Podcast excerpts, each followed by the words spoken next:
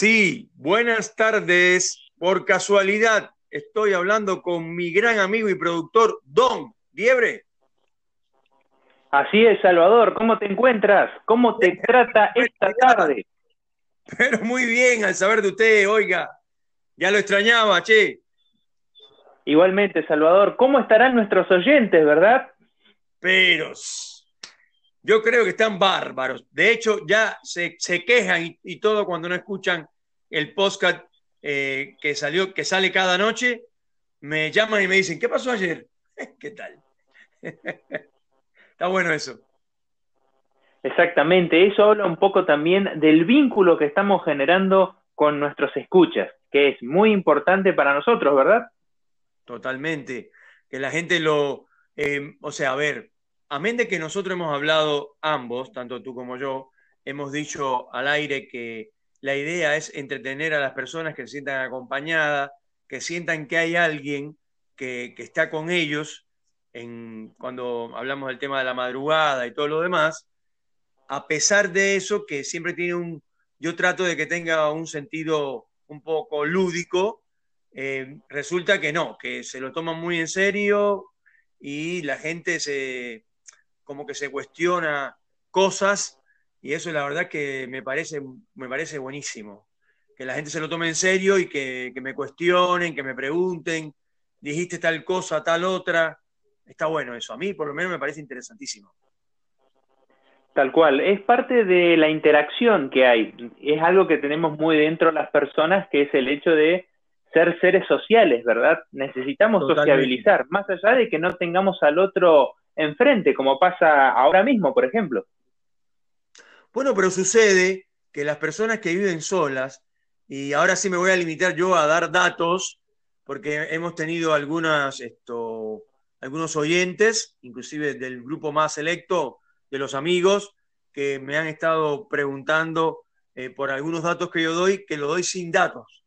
Pero la verdad es que también se trata de decir cosas con cierta relajación. Eh, por ejemplo, eh, en Europa, mm, por ahí puede ser cuestionable, pero hay más de un 40% de la población que vive solo, solos y solas, o sea, la gente vive solo en Europa. Pero acá en Argentina se está dando hace ya más o menos unos tres o cuatro años, o por lo menos yo lo escuché en ese tiempo más o menos, que ya hay ciertas investigaciones, ciertos estudios sobre eso, y sobre todo en Capital Federal, en Buenos Aires, hay muchísima gente viviendo sola. Y entonces, cuando uno está solo, esto, al menos en mi caso, me encanta eh, poner el tele, pero no porque le estoy haciendo caso al programa, no porque estoy viendo un programa de televisión. Yo estoy haciendo otras cosas. Estoy eh, preparando la comida, haciendo cualquier cosa que uno hace en su casa. Sin embargo, escucho y veo movimientos y yo me siento acompañado psicológicamente hablando. Creo que estos postcat, esta radio del siglo XXI que estamos haciendo, eh, yo creo que acompaña a muchísima gente. Y la verdad que eso está bueno. Exactamente, Salvador. Es como un grato servicio de compañía. Como vos bien decías, em, a veces la televisión, a veces los podcasts, a veces los youtubers, toda esta, esta nueva comunidad que se está gestando en las redes, eh, hacen de la compañía de aquellas personas, como bien decías anteriormente también, que viven solas, que por ahí no tienen la oportunidad de tener un momento que compartir con otro, pero en realidad lo hacen de forma indirecta a través de los medios. Exactamente. Y sobre todo yo esto, apunto siempre, por alguna razón que ni siquiera, por ejemplo, vos, ni siquiera vos me has dicho o me has preguntado, eh, Salvador, ¿por qué siempre saludas a los taxistas, a los policías, a los enfermeros, a los médicos?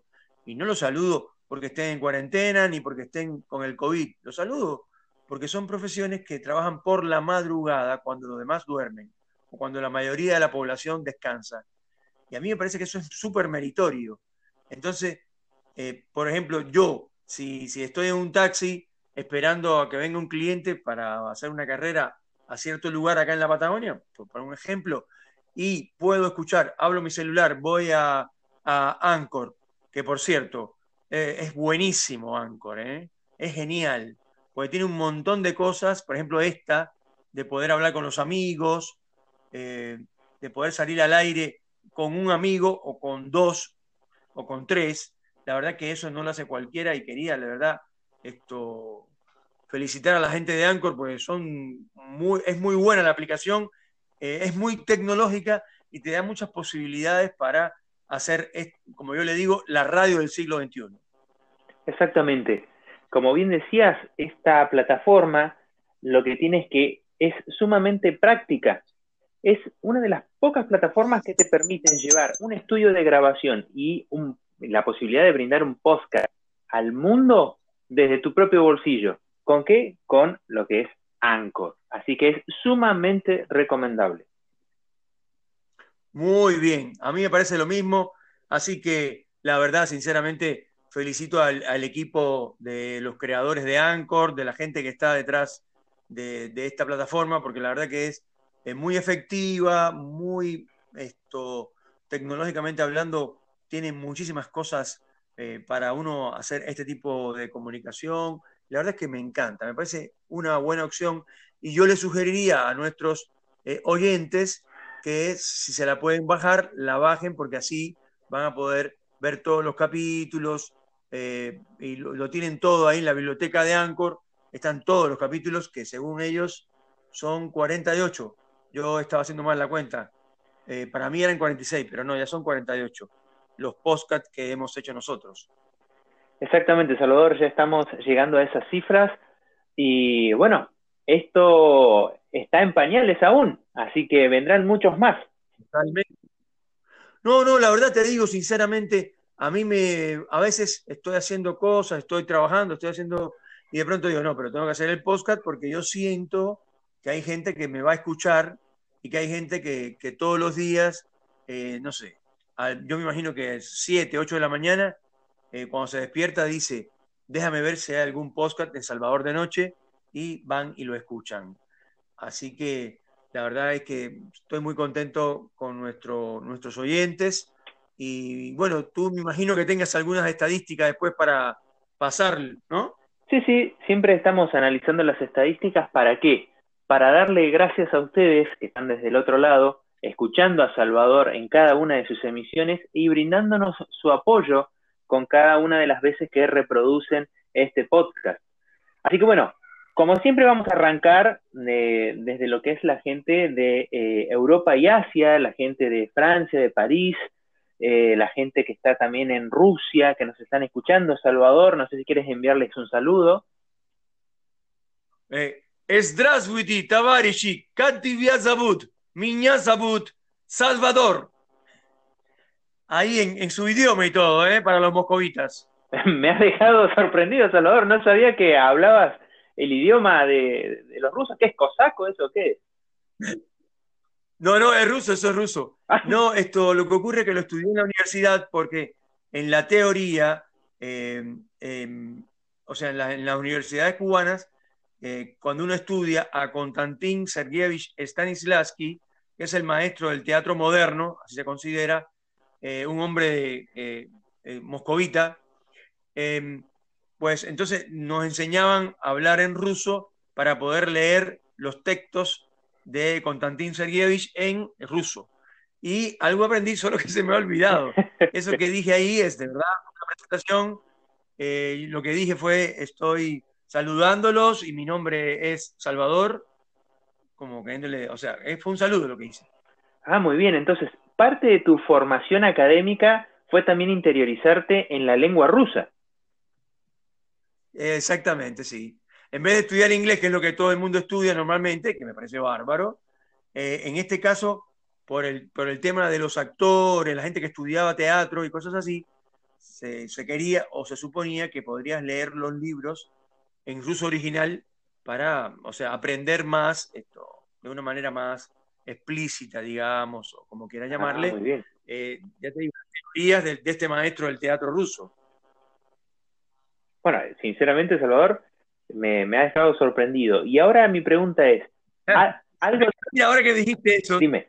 Perdóname, porque me, una cosa que me vino al recuerdo. Sí, sí. Eh, me imagino, obviamente, para los clientes que están fuera, eh, no, pero sí para los clientes de acá, del Alto Valle, los clientes, de, los oyentes, perdón, de Cipoletti, de Neuquén, etcétera, alguna vez, hace muchos años, eh, estuve en, con, vino el circo ruso acá en Neuquén. Ah, muy bien. Y eh, hace muchísimos años. Y yo cuando los, artistas del circo salieron, em, fui y le hablé en ruso, los saludé en ruso. Y los tipos estaban eh, alucinando, porque dicen, ¿cómo nos encontramos acá en la Patagonia con un tipo de origen cubano y que además sabe hablar ruso? Pero no, yo no sé hablar ruso. Eh, o sea, mm, saludo, digo algunas cuantas palabras, pero porque ya se me olvidó, o sea, no, ya pasó ese tiempo. Pero e, es, muy curioso, los tipos se quedaban atónitos porque nunca pensaron que alguien podría hablar su, lengua acá tan lejos, ¿no? Tan lejos quiero decir de Moscú, por eso. Claro, son esas cosas pintorescas que nos regala la vida a veces y que es la sorpresa que se han llevado estos artistas rusos que han venido y han recibido un saludo de tu parte. Es, me imagino la sorpresa de esos muchachos.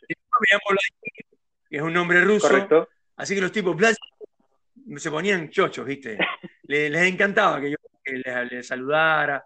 Y la verdad que está bueno. Es como que un argentino, no sé, va a Japón y un japonés lo encara en español y, no sé, y le dice cosas como, me gusta mucho el tango o algo así obviamente uno se siente orgulloso, ¿no? Exactamente, exactamente, de saber el impacto cultural que tiene justamente la cultura de uno en otro país. Totalmente, pero discúlpame con las interrupciones, me estabas dando eh, algunos datos. Correcto.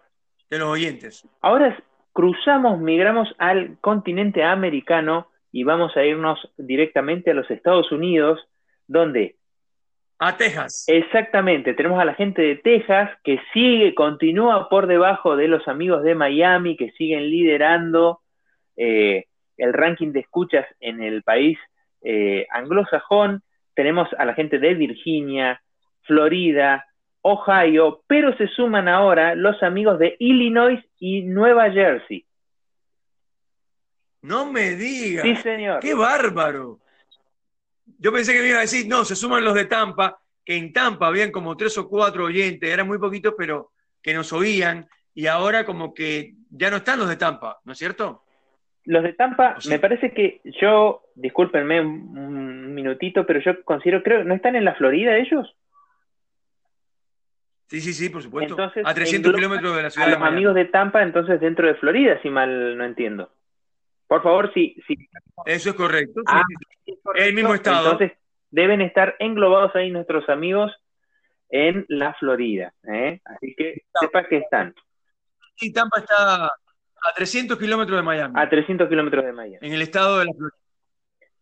Bueno, podríamos decir, Son vecinos, digamos. Salvador, que nuestros amigos de Miami continúan invictos en el podio de escuchas desde los Estados Unidos. Perfecto. Un saludo para ellos, un fuerte abrazo. Tengo mucha gente ahí en Miami que estudiaron conmigo en la universidad y algunos que trabajaron conmigo cuando eh, me gradué de la universidad y fui a trabajar como actor al grupo Teatro Escambray, que era un grupo muy renombrado, como decir aquí la gente del Teatro San Martín o algo así. Em, y esto, casi todos eh, han emigrado a Miami y de ahí viene tanta audiencia en Miami por eso, porque conozco algunos, algunas personas en Miami. Muy bien, muy bien. Digamos que, digamos, tiene cierta popularidad ya en, eh, Miami, ¿verdad? Así es. Así bueno, desde Estados Unidos migramos hacia el sur, hacia lo que es América Central y Latina, y pasamos a saludar a nuestros amigos de Lima, Perú, que también están en el ranking de escuchas.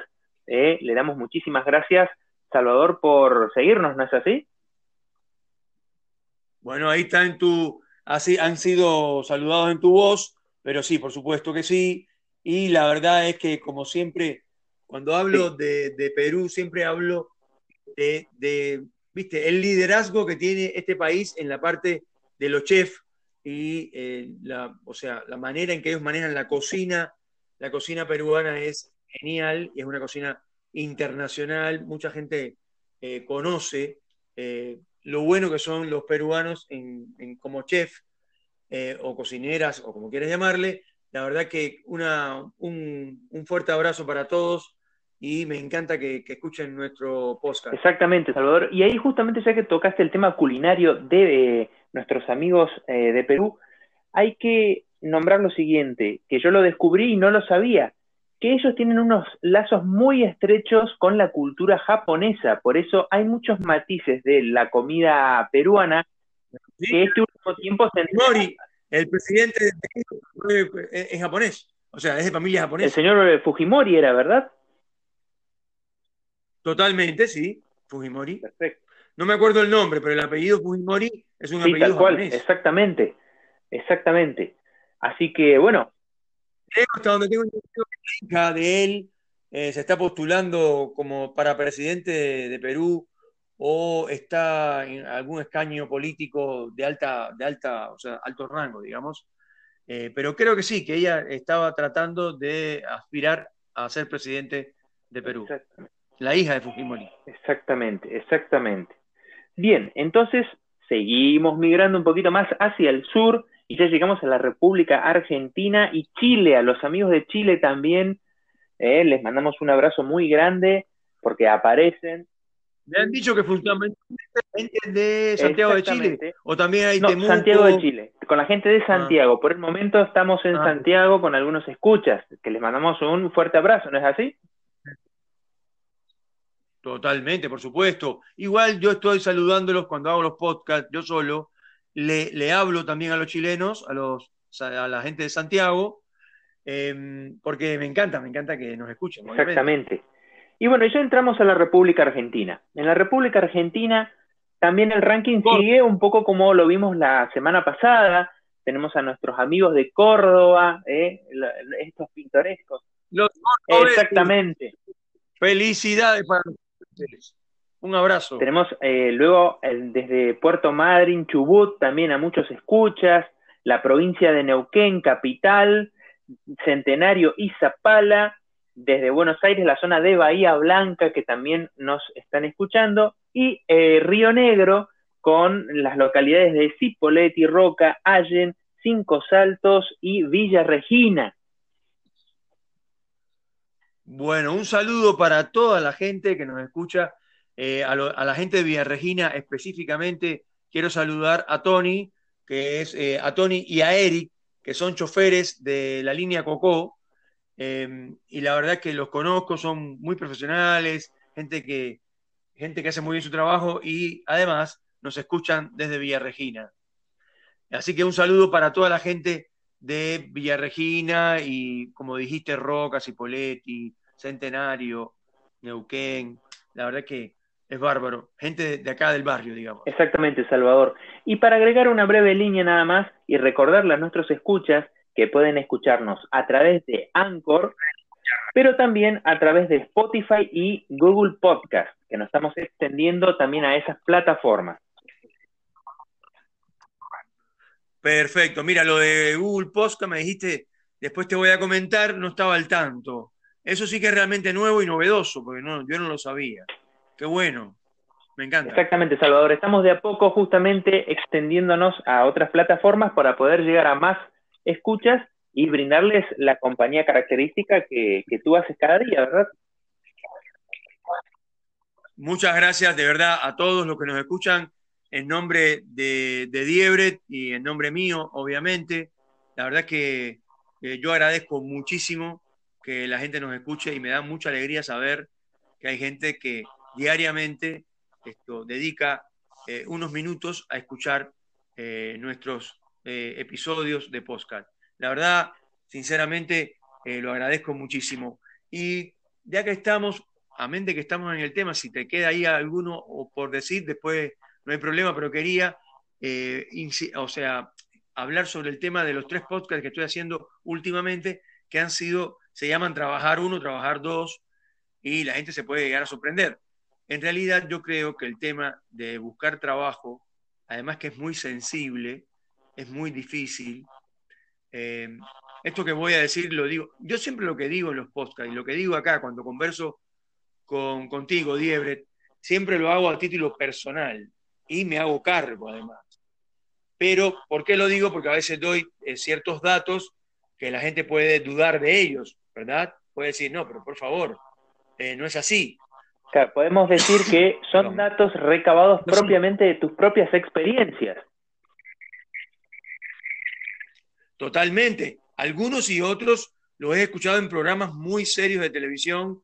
Yo la verdad que no digo que soy un investigador sociológico ni de trabajo. Por ejemplo, ahorita dije que, hay muchas personas viviendo solo en la República Argentina y en, el, en un podcast anterior dije que la población argentina ha envejecido durante los años y que eso ha pasado porque no nacen tantos niños como antes y además porque la gente que, que, que, tenían 25 o que tenían 30, ahora ya tienen 50, porque la vida transcurre de esa manera. Y a los 65 se tienen que jubilar por ahora, aunque hay algunas propuestas eh, en la Cámara de Diputados, en la Nación, etcétera, de subir la edad jubilatoria a 70 años. Pero ahí yo, o sea, me imagino que hayas escuchado vos, de verdad, yo veo que hay muchos déficits en el tema de recibir, sobre todo en la parte de recibir a una persona que ya tiene el trabajo. Porque por ahí se comenta que subir en la vida, a lo que uno quiera subir, no importa, es dificilísimo, pero más difícil es mantenerse. Entonces uno puede, por ejemplo, buscar un, laburo de administrativo en una empresa de servicios petroleros, donde el convenio obviamente es petroleros y se gana eh, buen dinero. Y cuando uno entra a la empresa, yo comentaba que en vez de recibirlo de una manera profesional, el jefe, yo no digo que eso no se haga, digo que yo he vivido eh, parte de esa experiencia y lo puedo decir, no te toman eh, como alguien que está aprendiendo porque en ese momento tú no sabes ni dónde queda el baño de la empresa.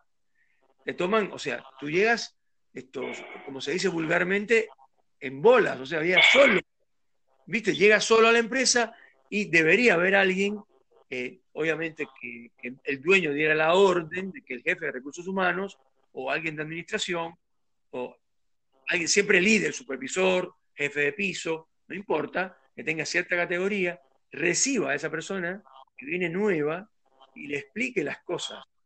Le explique quiénes son sus jefes, cuál es la línea de mando, a quién tiene eh, que dirigirse si tiene algún problema y sobre todo cuáles son sus funciones.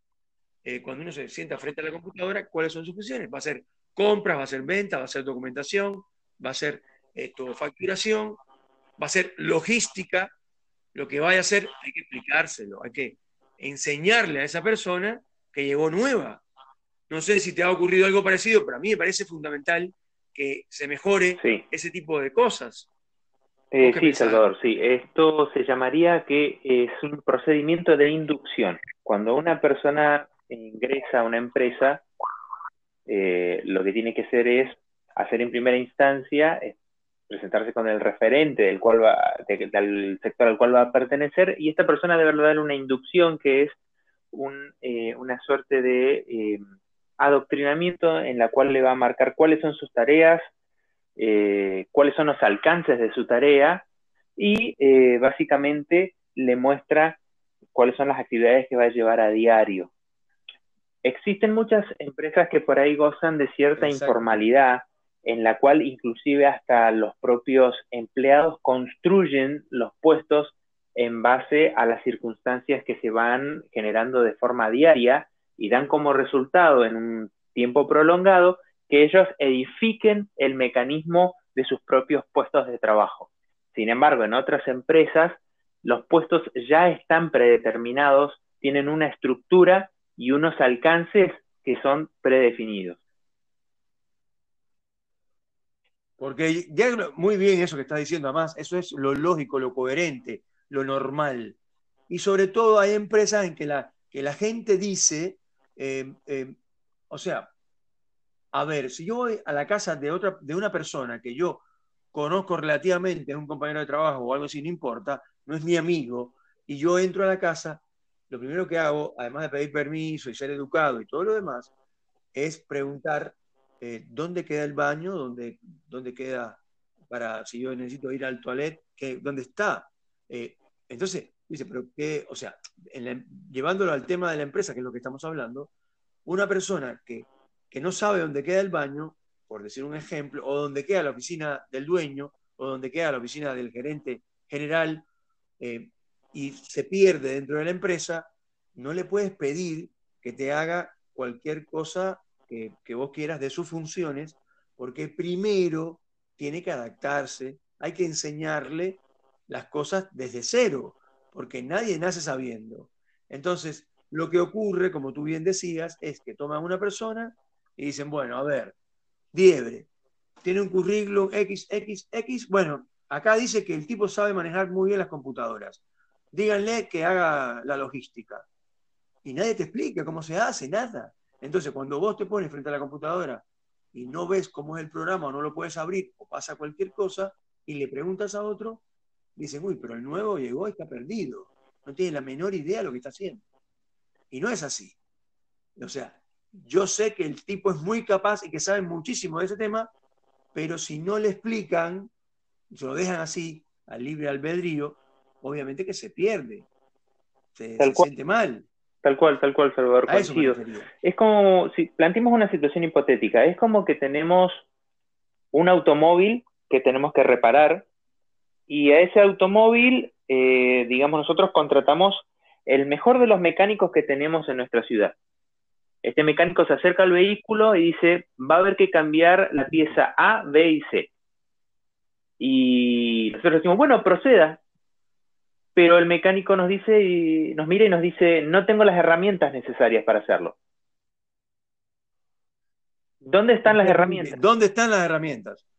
El tipo no Eso sí, te lo puedo garantizar, como te digo, que, eso pasa mucho, sobre todo en las pymes, y en las empresas familiares y cosas así, también he tenido la suerte alguna vez de participar o de entrar a trabajar a una empresa mm, ya con, o sea, de más magnitud, digamos, y la verdad que eh, sí, la verdad que hay, hay, gente que lo hace y lo hace muy bien. o sea, el gerente de la empresa dice, no, pero este muchacho que va a entrar ahora, o esta chica, o quien sea, no puede entrar así nomás a trabajar. Primero, necesito que vaya a la gerencia, que es en Buenos Aires, para que conozca a todo el personal de la empresa, a los directivos, a los ejecutivos y a toda la gente de la empresa.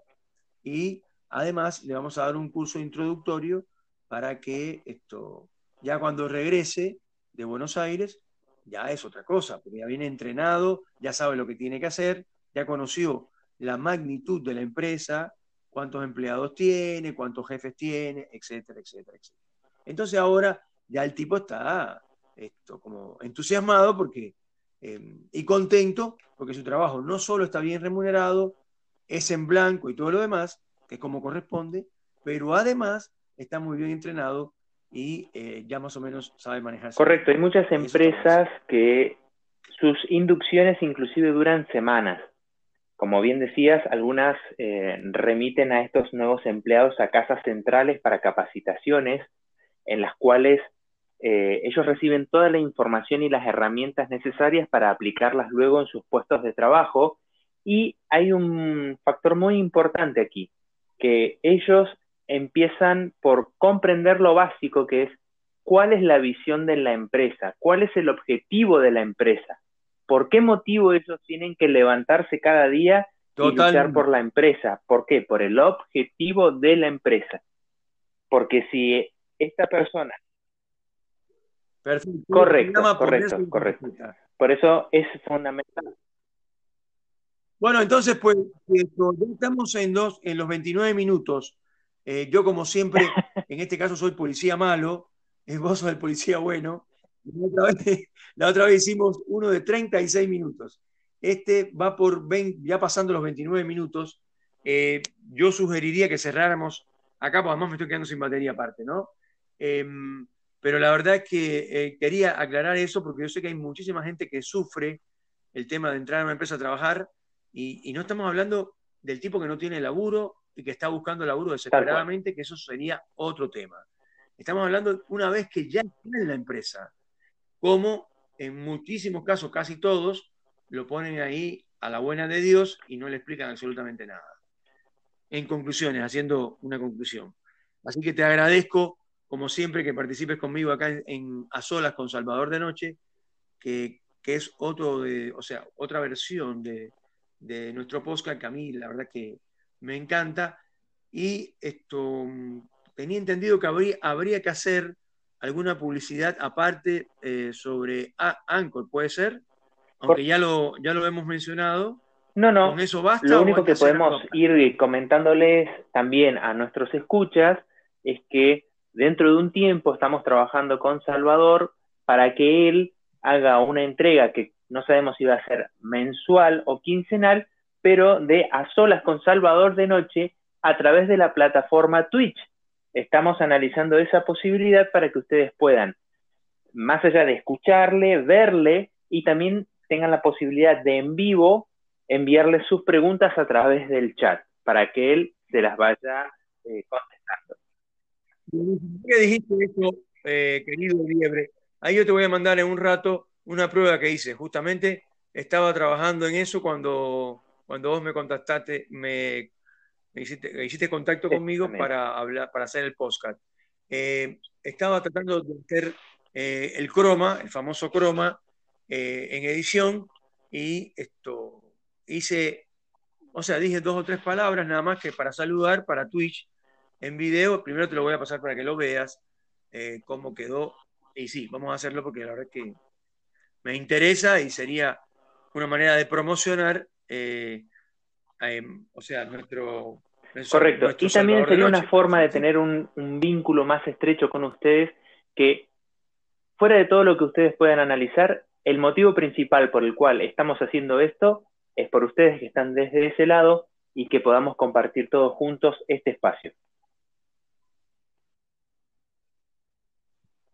Muchísimas gracias a todos los oyentes, a la gente de Moscú, a la gente de París, a, la gente de Córdoba, a la gente de Texas, de Ohio, eh, de mm, el estado de la Florida en su conjunto, a la gente de Miami también, eh, específicamente hablando a la gente de Tampa, que ahí tengo mi corazón eh, guardado en un estuche en Tampa.